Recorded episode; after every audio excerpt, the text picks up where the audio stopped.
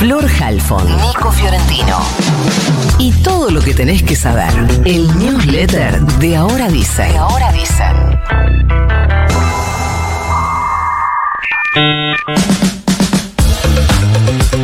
La Comisión de Legislación General se reunió para constituirse y designar a sus autoridades y para tener una reunión conjunta con la Comisión de Presupuesto y Hacienda para tratar la media sanción de la ley de alquileres que llegó de diputados. Las comisiones tenían la opción de dictaminar el proyecto tal cual llegaba desde la Cámara de Diputados o de modificarlo y después obviamente se va al recinto. La celeridad... ¡Epa, la, la! ¿Qué pasa? Estamos no puedo el- contar la noticia. Estamos fácil hoy, ¿no? La celeridad que reclamaron desde Juntos por el Cambio chocó con la postura del oficialismo de no votar el texto de la modificación de la ley de alquileres a libro cerrado, porque desde, mm, el Frente de le dijeron, no, nosotros la queremos modificar. Eh, Juntos por el Cambio dijeron, no, no y no. Y dijeron, bueno, entonces no hubo acuerdo y se convocó a un cuarto intermedio hasta mañana, cuando van a volver a, reunirse. La apuesta del Frente de Todos pasa por rediscutir algunos aspectos y además introducir en ese paquete de debate la discusión por los créditos UBA y por las plataformas de alquileres temporarios como Airbnb. ¿Te digo lo que va a pasar? ¿Qué? Seguro lo consiguen. Ahora sí, la ministra de Educación Jugenia María Teresa Bobby renunció después del conflicto con los docentes que en los últimos dos meses incluyó múltiples paros y protestas por reclamos salariales. Desde la gobernación que encabeza Gerardo Morales confirmaron que Bobby presentó su renuncia en medio. Estoy haciendo todo lo posible para no hacer chiste, pero es muy difícil presentó su renuncia en medio de los pedidos del sector docente por mejoras laborales y la anulación de los descuentos aplicados por medidas de fuerza que llevaron a cabo entre junio y julio. Pero le aceptaron la renuncia ahora que se llegó a un acuerdo con el sector. Los docentes jujeños aceptaron el ofrecimiento salarial del gobierno de Morales, pero se siguen quejando de que los descuentos por días de paro hayan sido un condicionante durante las negociaciones y parece que lo siguen siendo. A Bobby la reemplaza Miriam Serrano, que hasta ahora era secretaria ejecutiva de la Agencia de Ciencia, Tecnología e Innovación de la provincia. Un informe sobre las condiciones de vida de las personas travestis, trans y no binarias en la ciudad de Buenos Aires reveló que a 11 años de la sanción de la ley de identidad de género existe, por un lado, una tendencia favorable respecto de las políticas públicas de salud y educación, pero, por otro lado, no registra mejoras frente al acceso a la vivienda y al trabajo formal y, sobre todo, se mantienen las cifras alarmantes de los casos de violencia. Te digo los números antes de cerrar. La investigación, que se llama Con Nombre Propio, que del Ministerio Público de la Defensa porteño y el Bachillerato Popular Trans Mocha Celis, que se hizo el año pasado. Dice, por ejemplo, que en 2005 solo el 10% de las travesti- travestis y mujeres trans estudiaba. 2005, 10%. Para 2022, el porcentaje ascendió 47,1%. Mejoró notablemente. Varones trans también hay un aumento. En 2016 lo hacía el 39,4, en 2022 56,3. Pero las cifras siguen siendo alarmantes en materia de casos de violencia, porque el 62,6% de las mujeres trans y travestis, el 65,6% de los varones trans y el 84% de las personas no binarias fueron víctimas de violencias en los últimos 10 años.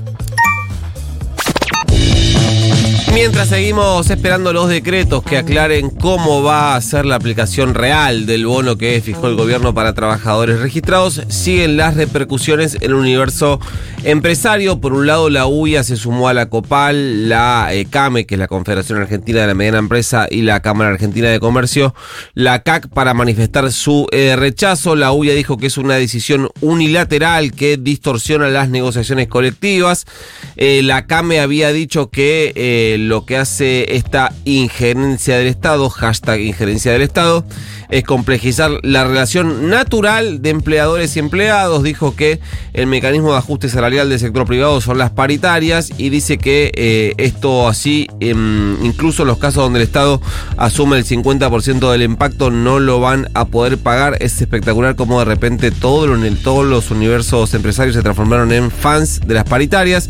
Eh, del otro lado, micropymes salieron a bancar la movida, eh, reunidas en la Asamblea de Pequeños y Medianos Empresarios, la APIME. Eh, dice que son muy positivas las medidas anunciadas. Recuerden que en el caso de las micropymes, la, el Estado va a cubrir hasta el 100% del total del costo que tiene este bono que eh, hay que ver cuándo se va a empezar a cobrar. El punto ahora es que estas empresas lo cumplan más allá de lo que opinen y si no aparecen los decretos va a ser difícil que puedan llegar a liquidarlo con el eh, salario de agosto.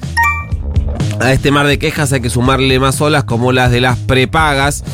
Recuerden que el paquete de medidas traía el congelamiento de aumentos por 90 días. Los empresarios del sector dicen que no pueden cubrir sus costos, pero esto además genera otro problema, como son los pagos que hacen las prepagas a los médicos particulares y las clínicas que eh, contrata con un pingüino. Estoy haciendo el programa hoy directamente del frío de Florcita. Eh, dicen que la devaluación se le fueron muchos costos al carajo, perdón y que hay insumos que ya escasean. Digamos que eh, recuerden que en el universo de la eh, medicina hay muchísimos insumos importados, sobre todo, eh, por lo que este congelamiento, dicen, viene a complicar más la situación. ¿Qué es lo que podrían hacer?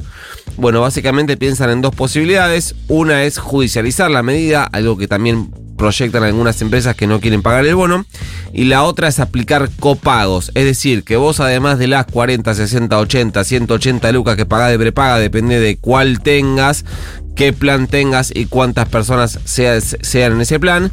Cuando vayas a atenderte tengas que pagar más, es decir, 5, 6, 7, 8, 10 lucas más, eh, dependiendo de la atención o el estudio que tengas que hacerte. Em, así que... El bono lo pagamos nosotros. Y el bono lo pagamos nosotros. Buenísimo.